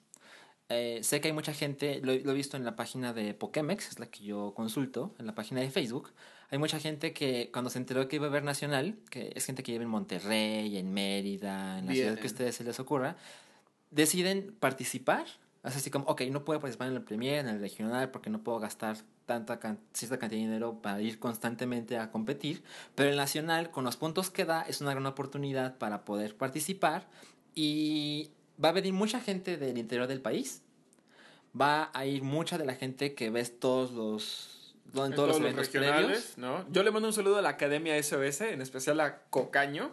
Que es, es muy, es muy chistoso porque, bueno, perdón que, haga- perdón, que, perdón que te interrumpa, pero hay distintas como ligas o como grupos de, de juego, ¿no? Ya saben, chicos, amigos que se reúnen constantemente. Y yo, vi- yo vi que un par está la Academia SOS, que es muy chistoso. Tienen su logo, es un Magikarp. Y ell- ellos me invitaron a jugar, a jugar eh, eh, con ellos. Y yo les dije, pues mira, en realidad pues tengo como poco tiempo para jugar, la verdad. Y me agregaron un grupo de Facebook donde además de poner muchas imágenes de coreanas y de chinas este, en calzones, hablaban de pura tarugada y pues nunca, creo que nada más les dije hola una vez y nunca les volví a escribir más y me sacaron del grupo. Pero me caen muy bien los Academia SOS. También están los, los, los Brave Birds. Los Brave Birds. Los Brave Birds. los este, Pokémon Stats. Los Stats. Ah, también le mando un saludo a Stats. Tengo un par de, de amiguitos en Stats. Y este. Y pues ya están estos chicos, los de, los de Academia SOS, que seguramente varios de ellos también están, están clasificados. Y dicen que en el Nacional también esperan que vengan varios, eh, varios gringos, ¿no? Así, discriminación total, varios gringos. Que van a venir también algunos centroamericanos. Y es que eh, no hay una no hay algo que te evite concursar en, el- en los eventos de, otro, otras regiones. Yo, yo fui, la primera vez que fui a un torneo a, a participar fue el 27 de febrero de este año. Y miren que tengo jugando Pokémon desde el 97. Porque yo lo jugaba, Importado, ¿no? yo lo jugaba en emulador. Ah, míralo nomás. en japonés y yo no tenía ni, ni idea de lo que estaba pasando, pero yo quería estar ahí y luego ya en el 98 me compré mi Game Boy. Entonces tengo 20 años jugando esto, pero pues nunca he jugado competitivo. Y en el primero al que fui, que fue a finales de febrero, había como 7 costarricenses que únicamente vinieron A jugar. a jugar, a encerrarse en la Friki Plaza. Un lugar tan hermoso. Está tan cerca de Bellas Artes y ni lo conocieron. Y yo, yo, pues la verdad es que yo soy muy antisocial. eh, Pero yo estaba escuchando ahí historias de estos, de estos sujetos que están increíblemente felices de llegar a México a jugar, a, a arrebatarle puntos a los mexicanos. Y estaban contando, no, sí, ya nos, ya nos, ya nos llevaron a, pasear. Yo creo que le dieron vueltas al centro. Y, tomamos cerveza mexicana. Ay, alguien me preguntó, ay, ¿y, y qué, qué probaron? No, sol. Buenísima, buenísima la sol. La cerveza mexicana me encanta. Y ese día hubo un, un Premier Challenge el sábado y un regional el domingo. Y lo único que hicieron, llegaron el viernes en la noche, se pusieron borrachos, llegaban a concursar al Premier, estuvieron cinco horas en 11 el Premier, De la mañana. los hicieron, los hicieron quedar mal, se fueron a, a dormir seguramente, Lle- el domingo fueron al regional, también les fue mal, y el domingo en la tarde se regresaron a Costa Rica. Que es justo lo que yo no voy a hacer. O sea, yo sí voy de paseo a San Francisco y entre otras cosas voy a jugar el mundial de, de, de, de Pokémon. Pero pues sí, dicen que esperan bastantes, eh, pues no sé si bastantes, pero seguramente creo que va a haber un par de estadounidenses ¿Cómo en México para jugar el regional. ¿Cómo cuánta gente esperan ver ustedes? Por lo menos 100 personas. Yo creo que sí, 100 por lo menos. Por lo Y de menos. esos 100 más o menos, ¿cómo está el, el balance de género? No, güey. Es Yo, un, es yo un he juego visto, de machines. yo he creo, visto, verdad. He visto muy una, pocas mujeres. una chica. Y tú, tú has ido a más eventos. Sí, pero también he visto pocas chicas. Sí, pocas ¿Y el- chicas. ¿Y en el mundial? O sea, ¿es una cuestión como en México o es, es una No. tendencia? No, yo recuerdo que en el Mundial del año pasado. Ah, porque también otras de las cosas que tienen que saber es que está dividido por categorías. Hay tres. La categoría de, de Masters, que es donde jugamos aquí el, el, el amigo Alan y yo. Ujú. eh, entramos en la Masters, que es básicamente ya están grandes para hacer esto. Y después está la categoría, creo que es la Seniors. La Senior, que es como chicos nacidos, creo que an- antes o después del 90. O sea, ahorita tienen como entre 15 y 20 años. Y después está la de los chavitos, que son como menores de 10 años. Sí. Y yo recuerdo que en el Mundial del año pasado, de la categoría Seniors, la campeona fue una chica. Fue una mujer. Seniors. Ajá. O sea, de los senior. peludos. No, no, no, de los, de los del medio. Ah, perdón. ¿Sabes? y la Según campeona fue una yo, chica. ella llegó a la final y perdió. ¿Sí? Pues por ahí. No estoy seguro, pero de que hubo una chica en la final, estamos tú y yo absolutamente convencidos. Y en los eventos internacionales sí he visto que hay más participación de niñas. La verdad es que esto no es ninguna crítica, pero siento que no han llegado lejos con frecuencia. Pero la, solo he visto una mujer participando en México. Y el resto son 89 personas contra una. O sea, sí es una clara em, mayoría de hombres.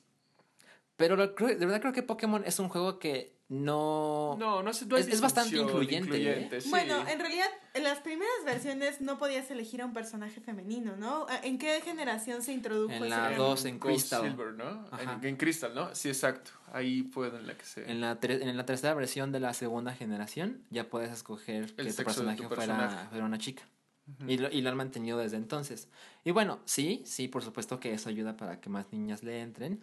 Pero seguramente hay muchas niñas. Yo conozco mujeres que jugaban y jugaban con el personaje, pues eras un niño. Y sobre todo yo conozco muchos hombres que juegan con el personaje femenino, ¿eh? Eso, eso me ha ¿Qué llamado ahí, mucho la eh? atención. A ver, háblenme de ese travestismo. Pues eh, eh, es...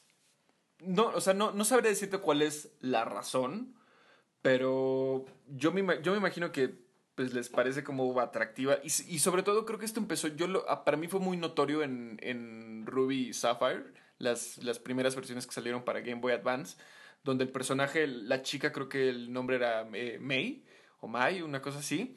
Y, y el diseño estaba como padre y yo sí veía un montón de, de, de hombres jugando con, con pero pues yo creo que ahí sí, ahí como... O sea, en realidad tampoco creo que tenga como, como mucho sentido, no es simplemente el, el avatar y eso, no Claro. había las Claro. opciones de personalización No, que va a haber ahora, que hasta lo, les puedes poner tono de piel y, y esas cosas, pero...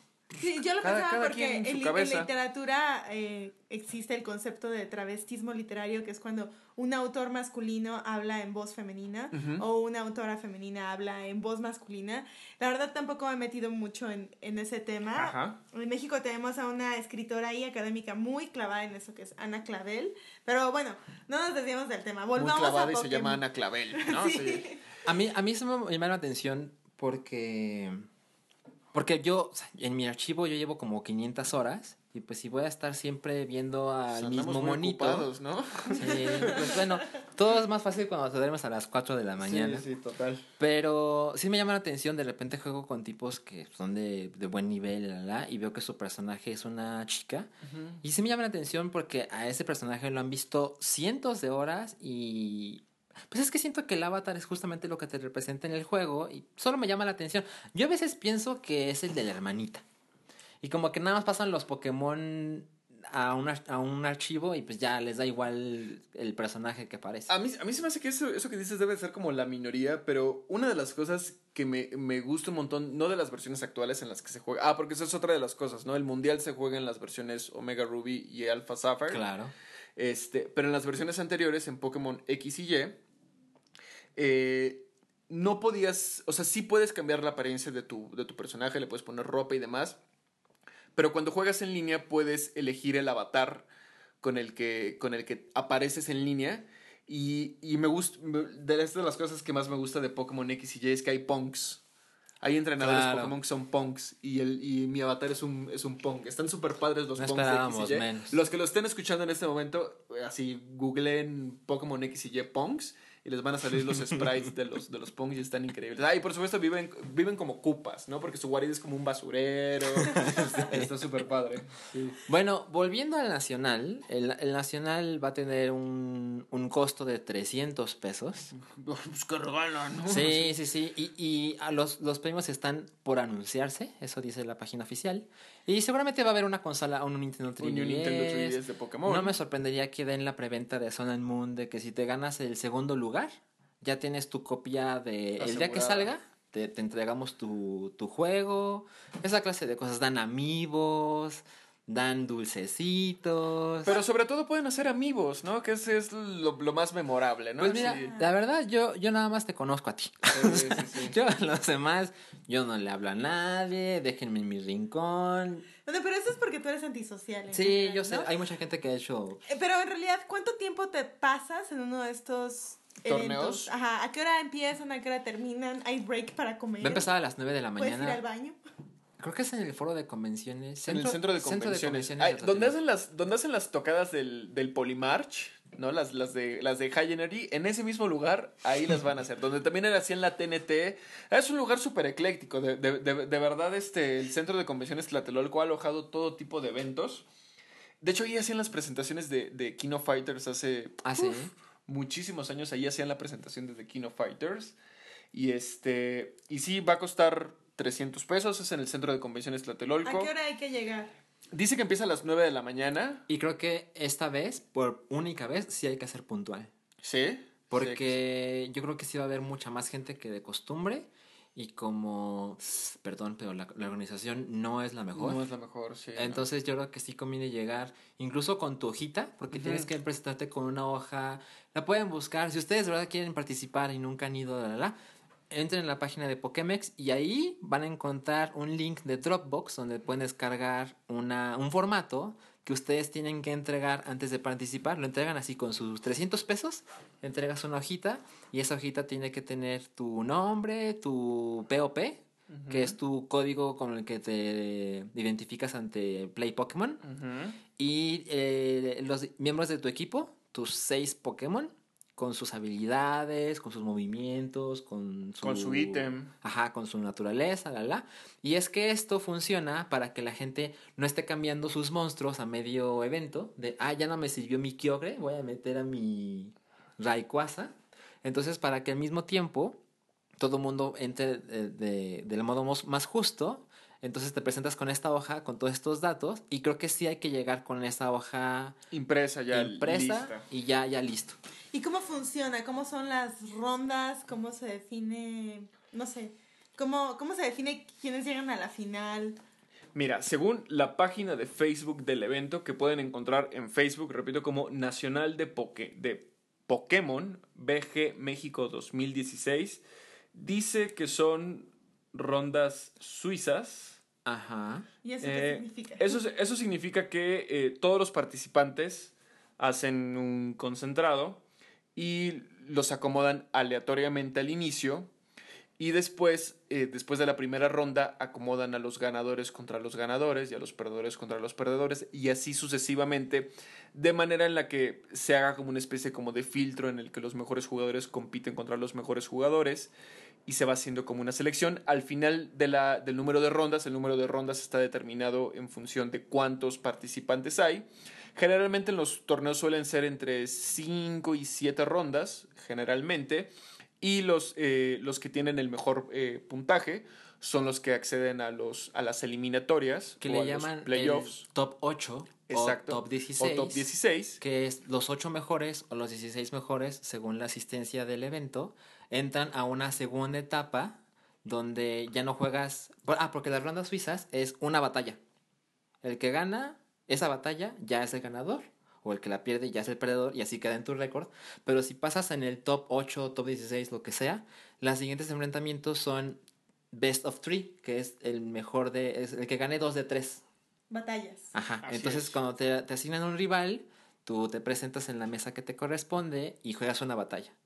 Sea el resultado que sea, juegan otra batalla. Y ya saben, eso es lo muy fácil. Si gana el mismo que ganó la, la anterior, Clasifica. ahí, pasa. se, ahí pasas a la siguiente ronda. Si van en un empate, se van a una tercera batalla. Ahí se decide por fin quién gana. Suena tardado. ¿Cuántas, cuántas horas se Pues pasan ahí? normalmente los, los torneos, los regionales, los Premier y eso, eh, yo creo que, o sea, por ejemplo, el, el Premier que fue en el que yo saqué noventa y tantos puntos, ese inició a las 12 del día y haber acabado como a las 4 de la tarde. O sea, tampoco son eventos como, como demasiado largos porque cada, dado que el formato en el que se juega son dobles, eh, las batallas generalmente duran 10 minutos, o sea, no es, no es como las batallas uno a uno de hace unos años que podían durar horas, ¿no? Ajá. Y de verdad, horas, ¿no? O sea, hace, hace mucho tiempo, yo creo que tú te acuerdas, ¿te acuerdas del Net Battle? Sí, claro. Ah, bueno, pues el, el Net Battle, para quienes no sepan qué es el Net Battle, era como una especie como de emulador de peleas Pokémon de la generación de Game Boy Advance y podías jugar uno a uno y te hacía, el Net Battle te, te guardaba como una bitácora del juego y yo seguramente tengo, no, pues ya deben de estar guardadas ahí en algún disco duro, pero debe tener yo bitácoras de peleas de ciento y tantos turnos, peleas de dos horas, tres horas. Pero esas no son así, estas son peleas de 10 minutos. Entonces yo creo que este evento se inicia a las 10 de la mañana. Yo creo que termina a las 3 de la tarde, 2 yo de la que, tarde. Yo creo que va a durar más que eso, porque tomando en cuenta la cantidad de gente que seguramente va a asistir y que la organización no ha sido la más efectiva, entonces yo creo que calcúlenle que si si ustedes siguen participando y las cosas han salido bien y llegan a la final, yo creo que puede ser que se juegue como alrededor de las 4 o 5. Pues ahí tienen como a las 4, a las 5.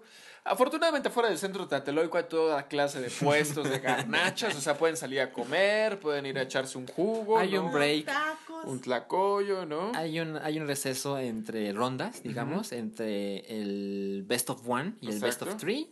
Y seguramente cuando llega la hora de las semifinales es, pues déjame voy por unos taquitos, Exacto. espérame unos 15 minutos. Y creo que algo que no sé si va a suceder en este evento, yo, yo acostumbro ver, porque ya saben, ya saben cómo soy, yo acostumbro ver los eventos en Twitch, en la cuenta oficial de Pokémon, y veo el nacional de Reino Unido, el de Alemania, el de. Estados Unidos, y como se acaban de dar cuenta, hay streaming. De- en los organizadores eligen una batalla que les parece atractiva porque los, los entrenadores son populares, tienen cuentas de Twitter con muchos seguidores, entonces ponen esas batallas para que tú las puedas a través de Twitch. Y no sé si en esta ocasión habrá eso. Yo creo que sí va a haber streaming. ¿Ah, sí, sí? Yo, yo tengo relación cercana, amistad con uno de los organizadores y sí están haciendo pruebas como para el streaming. Es un poquito complicado hacer streaming de, de Pokémon porque para hacerlo necesitas tener una consola modificada y no son nada baratos. O sea, les estoy hablando de un 3DS de 10 mil pesos. O sea, no es nada barata. Hay otras maneras como de, de hacerlo. Y sí, seguramente va a haber streaming del, del Nacional. Lo podrán ver seguramente en el canal de Pokémex de, de Twitch. Y pues si no, y también si nos visitan del, del extranjero, yo creo que otra de las cosas que deberían saber es que muy cerca de donde se va a hacer el evento hay una zona arqueológica que pueden ir a visitar, ¿no? Para que no nada más vengan a jugar Pokémon, ¿no? Pueden brincarse a Tlatelolco y ir ahí a la, a la zona arqueológica de, de Tlatelolco. Y bueno, a ver, cuéntanos tú, Alan, ¿cómo vas a jugar? ¿Con qué vas a jugar el Nacional? Yo tengo ya un equipo que me ha dado bastantes buenos resultados a lo largo de la semana. Ajá. Menos hoy. hoy sí me fue bastante mal, estoy triste. Llegué a los 1708 puntos Ajá. Y ya estoy en los 1620 por ahí. Estos puntos de los que estamos hablando es en la página de Pokémon Global Link, que es donde pueden ver cómo dónde están ubicados en el ranking, que es un ranking un poquito de chocolate porque ese ranking en realidad no les da acceso a nada, ¿no? Exacto. Pero sí es una manera como de, o sea, sí es importante que le entren al juego en línea porque sí ahí se encuentra, ahí te encuentras, pues juegas con muchos japoneses, no muchos estadounidenses, Si te metes eso de las 2 de la mañana, puro puro, puro, chino, puro japonés puro loco. chino. Que hacen Sí. una clase de cosas que dices, no, no puedo creer que este tipo hace esta locura y te ganan y hacen unas cosas que nadie más había hecho. Y yo siempre digo, ay, ojalá sea un niño de 6 años que tiene todo el tiempo del mundo, pero seguramente es un güey de 30 Que años. truncó la universidad, sí. O sea, podría estar en- estudiando en la universidad nuclear de este. Lo que sea, Sí. lo, lo, lo, lo que sea Jama. Y pues está jugando Pokémon, ¿no? Pero contestando de, de- de mi equipo, Ajá. yo a lo largo de estos meses me he dado cuenta, bueno, esa es mi, mi idea. Ajá. Creo que Groudon y Xerneas están, son unas bestias. Son los top tires, sí. Sí, sí, sí. Esos, esos son los que deshacen casi cualquier equipo. Olvídense de Mewtwo. Mewtwo Ajá, no, no, sirve. no. ¿no? De hecho, he, he visto gente que ha usado Mewtwo con Gravity y Blizzard. No los culpo, pero yo nunca he visto que funcione como, Sí, no. como debería. Pero creo que Groudon y Xerneas son de esos, son, son de esos monstruos que solo puedes tener dos en tu equipo. Son legendarios según el formato actual de la temporada. Entonces, ya todos esos caben, pero solo puedes meter dos. El resto de tus monstruos Tiene que ser normalito. normalitos, pero puedes tener megas. Pero si activas eh, la mega evolución de uno de tus monstruos, no puedes activar otra en la misma batalla. Exactamente. Entonces hay que, hay que medir un poquito eso de no llenar tu equipo de dos legendarios y cuatro megas. Porque pues ya te. Ajá, no, así no funcionan las cosas. Entonces, ahorita traigo a Groudon Primal, Ajá. a Cernias, a Mawile, a Meowstic, a Smeargle. A- mi amigo me está haciendo caras. Es que Smirgol es, perdón, es que Smirgol es de putos. Así, se los digo, Smirgol es de putos, ¿no? Y no lo digo, no lo digo, no lo digo, no lo digo por Alan, ¿no? Sino porque en realidad Smirgol es de putos, ¿no? O sea, es, Smirgol, para que lo contextualicen, es un Pokémon que puede aprender cualquier movimiento, ¿no? Cualquiera. Entonces trae todos los Smirgol del mundo. Todos los Smirgol de todos los putos del mundo. tienen un movimiento que se llama Dark Void, que es un movimiento que rara vez falla y que, Que duerme. solo aprende un monstruo usualmente que se llama Darkrai. Ajá, que es un legendario que está eh, vetado, Prohibido. no lo puedes utilizar. Ajá. Y este movimiento lo que hace es duerme a los, duerme a los dos Pokémon rivales, porque además le pega a los dos. Entonces es un movimiento un poco pues, gandalla y eso. O sea, es- no es nada que no se pueda defender, Pero tiene 80% de puntería. que casi siempre da. También hay que Pues ser- mira, he pasado ¿A ti por te falla? cosas terribles. Pues qué bueno que, pues qué bueno que te falle, ¿no? Qué bueno, pero Yo- bueno, usas Smeargle y, y- Eh, y el otro es Ferrothorn. ah, seguramente su equipo es de Trick Room, así, nomás así escuchando digo, este Exacto. hace Trick Room. Cuando, cuando te enfrentas a un rival y que ves el team preview, le llaman, de... Mira, tu rival tiene estos seis monstruos y solo va a meter cuatro. Entonces ya empiezas a ver, ok, estos- aquí hay cinco súper lentos y ahí veo dos que pueden hacer Trick Room, que para quien no sepa... Bueno, solamente a quien no sepa ya no nos dejó de escuchar hace Sí, rato. ya, dijo, ya a ver. Pero Trick Room es un movimiento que, que hace que los lentos pegan primero y los rápidos pegan después. Es como la, es como la, la Pokémonización de, de- del dicho este de los primeros serán los, los últimos serán los primeros o una cosa así, ¿no?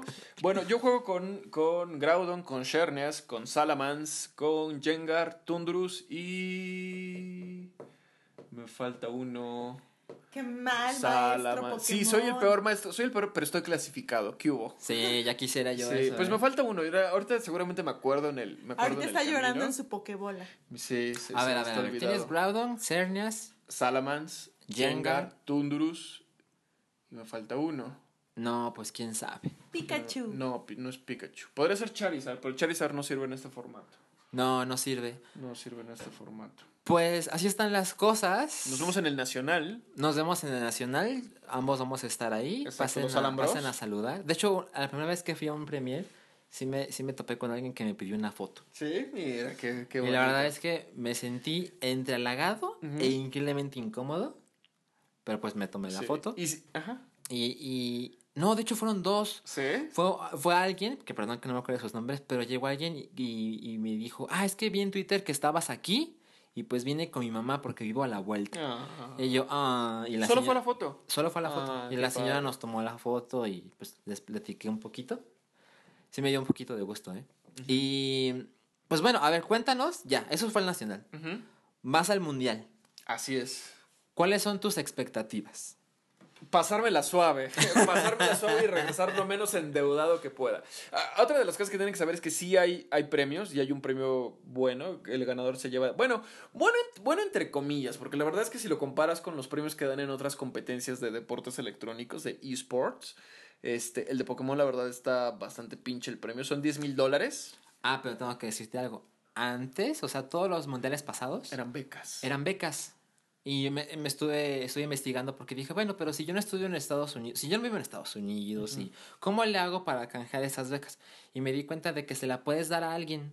O sea, si yo me la gano, pero yo no vivo en, en Estados Unidos o lo que sea, yo le puedo dar la beca a alguien y sin ningún problema. Pero se tiene que usar ese dinero para beca. Pero a partir de este mundial es dinero en efectivo. Eso está bueno. Que son, el primer lugar se lleva. Deja tú los 10 mil dólares. Se queda la, La gloria. Se La- queda Exacto. el, pues, pues el, el legado. decir soy campeón mundial de Pokémon. ¿no? O sea, la selección podrá hacer lo que quiera, ¿no? podrá ganar la Copa América Centenario, podrá ganar el oro olímpico, pero que México tenga un campeón. Bueno, México, olvídense de México, ¿no? Dan- vale madres la nacionalidad, según yo. Sí. Pero ser campeón mundial de Pokémon, o sea, te dan trabajo en Google, seguro, ¿no? Así, este güey es mun- campeón mundial de Pokémon, ¿no? Así, ¿qué hubo? La verdad no soy tan seguro. Lo pones en tu currículum. Sí, yo sí lo, sí, trae mi bio de Twitter, ¿no? Ay, ay, no, no, bueno, pero no, yo sería una persona increíblemente insoportable. ¿Sí? Si llegara, sí, yo, yo me olvidaría de la humildad, yo, yo llegaría, me imprimiría una playera que lo estaría todos los días, campeón mundial del año whatever. Ajá. Mira, el campeón mundial más famoso que yo sepa se Ajá. llama Ray Rizzo, Ajá. que ganó tres años consecutivos. Sí, sí, sí. Brasil. Ajá, es, es Es el, el Brasil Brasil de Pokémon. Ajá, exacto. Y pues bueno, ya han pasado los años y él sigue participando, pero pues ya, ya no es relevante Claro. competitivamente. Sí, le pasó a Brasil también, ¿no? Ajá, Sí. exacto. Se fue Romario, se fue. Bebeto, ya Se se fue el juego bonito. Pero este, este jugador de Estados Unidos fue el que rompió la racha de los japoneses que siempre quedaban del top 8, eran 8. Eran 8 japoneses. ¿Qué fue lo que pasó el año pasado? El año pasado volvió el, el legado japonés. Exactamente. Y, y sí me llama la atención que claramente el país que siempre tiene las de ganar es Japón. O sea, sí hay muchos estadounidenses que son muy buenos. También hay buen nivel en México, no tantos, pero, pero sí es competitivo. Sí. Brasil, Italia, Inglaterra. Pero los japoneses hay millones y pareciera que todos son unos dioses. Sí, sí, sí, sí. Pues es que esos sí juegan en el metro, o sea, sí, sí, sí, es, es cul- cultural, ¿no? Pero entre las cosas curiosas el año pasado el top 8, como, como, ya decía Alan, fue, fueron puros japoneses, pero el noveno lugar era un mexicano, ¿Sí? Ajá, Re- Reconer, ¿no? A quien le gané hace poco. Ay, mira, yo ¿Qué le iba a decir para que no te vieras tan, tan, Tan- presumido, ¿sí? pero ya, ya lo dijiste. Sí, yo, yo estalqueo a, a Alan. En- Yo ni sabía, ¿eh? Yo nomás los veo y digo, ah, órale.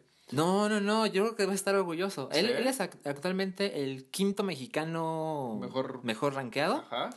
Y pues tú le ganaste. Yo le gané, sí. No sé si le ganaste con una de esas cosas raras. Con un, con un hacks, Sí, ¿no? pero, pero no importa. Ahí Sí. tienes tu win. Y entonces, al- algo que, algo que creo que es importante es que si te clasificas mm, con ciertos puntos, Ajá. tienes que jugar el día uno del mundial. Qué bueno que me dijiste eso. Pero si te clasificas, Ojalá si eres me, top ojalá me 4 toque de el tu región. sábado para ir del el viernes de fiesta. No, no, no, no. Según entiendo, si eres top 4 de tu región, que perdóname que te lo diga, pero no, lo vas a hacer. soy. Sí, no. Tienes que. Falta el nacional, mano, ¿eh? Falta el nacional, claro, encargo, que son ¿eh? 600 puntos. Pero si eres. Si eres top 4, juegas desde el día 2. Ok. Pero si no eres top 4 de tu región y vas a participar, tienes que jugar desde el viernes, que se llama el día 1. Sí. Entonces el día 1 es una masacre. Llegan. ¿Cuántas personas llegan al mundial? Pues, Algunos A que les miles, ¿no? rompan sus sueños. exactamente. Deben llegar algunos miles y se clasifican muy pocos al día 2. El día 2 están, perdón que lo repita por ser redundante, están los que se clasificaron del día 1 y los que clasificaron directo, que la lógica indica que son los cuatro mejores de su región. Y en ese, en ese día 2 se decide casi todo, Y el domingo nomás. menos la final. Que me parece un formato curioso, ¿eh? Está, está bueno, sí. Porque el domingo creo que podrían tener, no sé, las semifinales, algo por el estilo. Pero no, Nintendo o Pokémon Company dice no, solo la final, pero la final de cada categoría. Que Exactamente. es Junior, Senior. y Masters. Y también está el juego de cartas que a mí no me interesa. No, a mí tampoco me interesa. Una vez, una vez me puse a ver un video, dije, ay, a ver qué tal. No, bueno. No, es como ver el canal del, de póker, ¿no? Sí, sí, olvídenlo. Sí, eso, y, y, o sea, si ustedes juegan el juego de cartas está Qué increíble. respeto, sí. Pero a mí se me hace nerd. Sí. Entonces no, no, no le entro. Bueno, pero me preguntabas un rato, Vero, que cuáles son mis expectativas. Pues además de pasármela, de pasármela suave, este, hay, un, hay una página que se llama Nugget Bridge, que es una página donde, que es como una página como dedicada al juego competitivo de Pokémon, y su eslogan es eh, I did my best, I have no regrets. Ese es mi, ese es mi, eh, eh, la traducción es y haré lo mejor, hice lo mejor que pude, no me arrepiento de nada, a eso voy, esa es mi expectativa, ¿no? Voy a hacer lo mejor que pueda y que pase lo que, y que, y que sea lo que tenga que ser. Bueno, Alan, pues te encargamos de recuerdito uno de los peluches de Sí. edición especial de Pikachu que solo se consiguen En cada año en el mundial respectivo. Oye, sí, ¿eh? Mi Sí, sí, sí, sí, sí, sí, bueno, Ni sabía de eso. De verdad, soy el, el, el peor entrenador, ¿eh? Yo nada más, yo nada más voy a jugar. Yo Por nada más favor, voy ¿no viste el Pikachu con su faldita de rafia cuando fue en Hawái? Adorable. no, no Adorable. ¿Sabes qué estaría bien increíble? Que Alan ganara el campeonato Y mundial. que me preguntaran, que me- ajá, sí, que me Oye, tú- y él, no, No, pues no, sé. No, y nomás, yo nomás vine a jugar, y a mí me dijeron que con tanto entraba, yo jugué, ¿no? Pero fíjense que es- eso sí me podría pensar, ¿eh? Si, si clasifico el primer día, ¿no? Y, y, el, y, el, y el sábado resulta que estoy yo en la final, yo creo que no, no podría dormir el, el de sábado para domingo, ¿eh? Y sí prepararía como mi, mi speech en el inglés más, en el inglés más Como si en en el inglés más No. apache del mundo, porque evidentemente me pondría muy nervioso. O sea, si de por sí mi inglés No, no, generalmente no, es tú háblales en español. ¿Sí? Sí, Sí, que que pues, la- que que te traduzcan, que les cueste. mexa. ¿no? Además es San Francisco. Es todo San el mundo debe dar sí, español. Todo mundo En habla San español. Francisco hay tortillerías. Sí. Pues miren, eso fue lo El que les, notición le- Pokémon. Ajá, el notición Pokémon, versión extendida. La verdad es que yo estoy muy entusiasmado. Sí, yo también. Yo creo que Si no costara tanto, estaría más entusiasmado. Sí, siempre ha sido el mundial en Estados Unidos. Sí. Y me llama la atención porque tomando en cuenta del, del gran público japonés, digo, no sé, ni siquiera que lo hagan en Japón, no sé por qué no lo mueven en, en varios países del mundo, pero bueno, deben de tener sus contratos, lo que sea. Sí. Yo estoy entusiasmado. Yo, yo tengo poco tiempo jugando competitivo. Creo que le he dedicado mis, mi tiempo libre de los últimos chingos de meses. y, y no estoy clasificado, obviamente. Aún siento que me puedo clasificar en el nacional. Eso es. Es matemáticamente posible. I es did- como aquel mundial de México de, de... En el último partido nos jugamos el todo. Exacto, a la, a la Aguirre, a la Vasco Aguirre. Y, y, y si el fútbol nos ha enseñado algo, es que te puedes clasificar así por un pelo y puedes llegar a octavos de final. Pues así como, lo, como los Pumas, ¿no? Que de pronto también entraban en noveno lugar ahí este, con los cachirules y no sé qué cosa, y campeones, ¿no? O sea, mientras, mientras matemáticamente haya posibilidades, que nadie te corte las alas. ¿no? Exactamente. Entonces yo, yo, sí- yo me siento confiado de clasificarme. Si me llevo a clasificar, voy a tener muy poco tiempo para decidir ir, para pagar todo lo que hay que pagar. Y pues eso, eso es lo que rompe más los sueños que el, que el torneo, ¿no? Sí, y si nos está escuchando algún clasificado, yo creo que el mejor tip que les puedo dar es entrenle a, a despegar.com. Ahí yo conseguí el vuelo en Muy bien. 6.500 pesos. Muy bien. Nada Salió bastante barato, sí. entonces pues ahí entrenle. Pues la mejor de las suertes, chicos, que gane el mejor. No, pues que gane. Que gane Alan. Bueno, Sí, atrápenlos sea, todos. ¿No? ¿Qué tal que la final es, somos tú y yo? Alan, ¿no? Ya nos enfrentamos en el pasado regional. sí clasifiqué al mundial, mano. Ganándote. Y sí, no, ¿No? no, no, ¿por qué? ¿Por qué? Sí. Oye, es mi podcast. Es tu uh, podcast, respétame. Sí, es, es- no, bueno, perdí. Perdí. Tenemos equipos muy similares, ¿Eh? pero con algunas diferencias importantes que hacían que él pegara primero. Más rápido. Ajá, esa clase de cosas. De hecho, cuando perdí contigo, dije, no, necesito otro equipo. Sí. Y mira, Y mira, pero. Pero estaría increíble que la final fuera Alan, Alan. porque estábamos ambos clasificados, Exacto. nos tomamos un cigarrito. Pues ya todo se decide el 19 de junio. El 19 de junio, el último El paso domingo. antes del mundial. Buena suerte, chicos. Gracias. Pues esto fue todo por Anoma- en Anomalía número 13. Es el, es el podcast número 13. Y nos vemos, la verdad no sé si la próxima semana porque Verónica y yo somos personas muy ocupadas. Tenemos muchas cosas que hacer. Y ese es su podcast de los martes que sale cuando se le hincha la gana. ¿Sabes qué? Sale, sale cuando hay amor.